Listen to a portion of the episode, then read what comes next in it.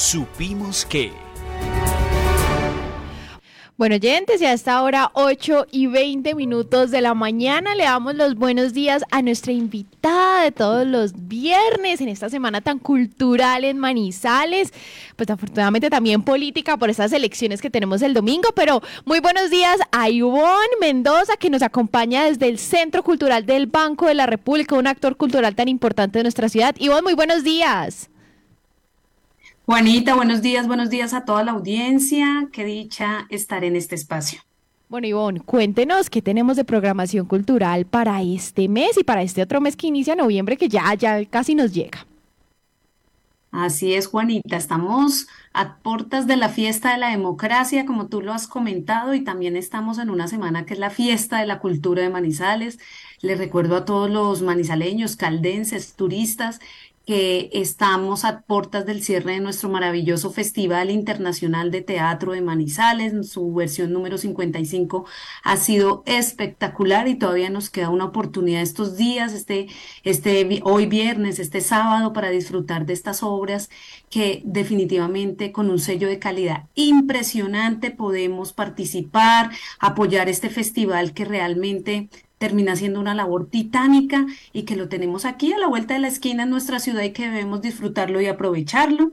También, Juanita, pues sí, como tú dices, se, se, termina octubre llega noviembre, ahora sí se nos acabó el año.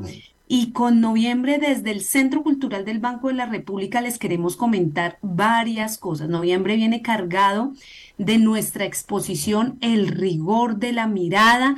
Quien no ha ido a conocer esta exposición que por primera vez en el país es curada por un grupo de líderes comunitarios, de líderes ciudadanos no se pierdan esta oportunidad de visitarnos y en noviembre estos curadores, estos seis curadores realizarán unas visitas guiadas especiales.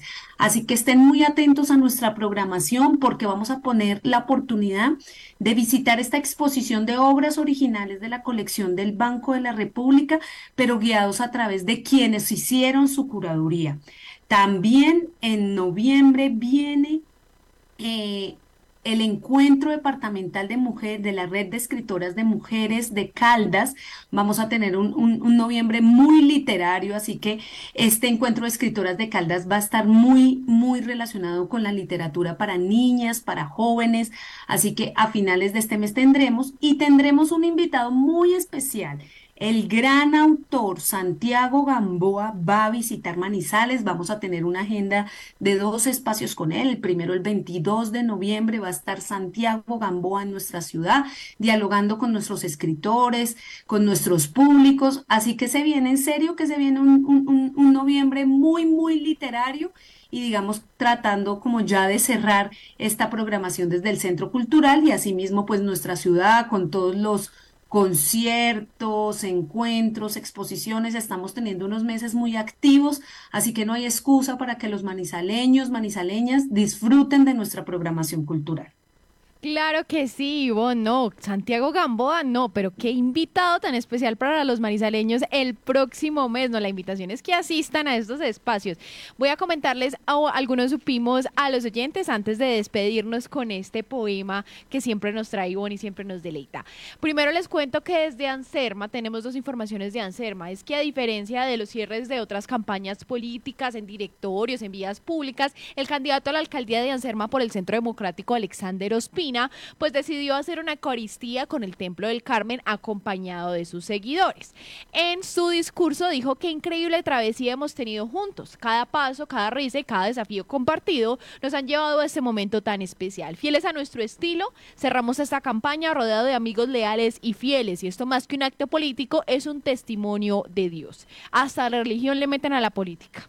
Y bueno, y en Anserma, hoy a partir de las 7 de la mañana, pues los candidatos ya se encuentran en el segundo debate programado por la emisora Anserma Cultural FM Stereo, que va a permitir obviamente abordar temas de interés para toda la ciudadanía. Es una oportunidad para que esos aspirantes del municipio expongan sus propuestas. Quienes aún no han decidido por quién votar, pues conozcan un poco más de estos candidatos. En el primer debate, pues los tres se comprometieron a asistir al debate de hoy.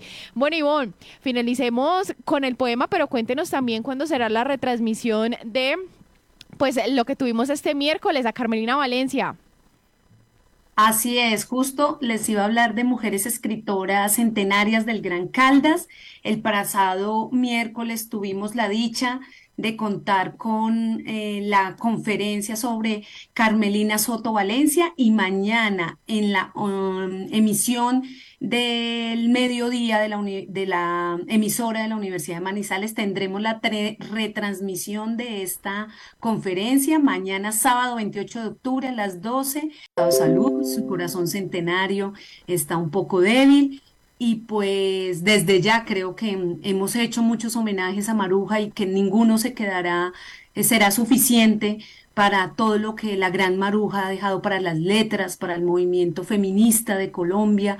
Y pues hoy queremos mm, recordar a nuestra gran Maruja, desearle, mandarle la mejor energía en este momento a ella y a su hija eh, como nos lo pidió la hija, que, nos unamos en, en, oración y en energía bonita para que este paso de Maruja sea lo mejor posible.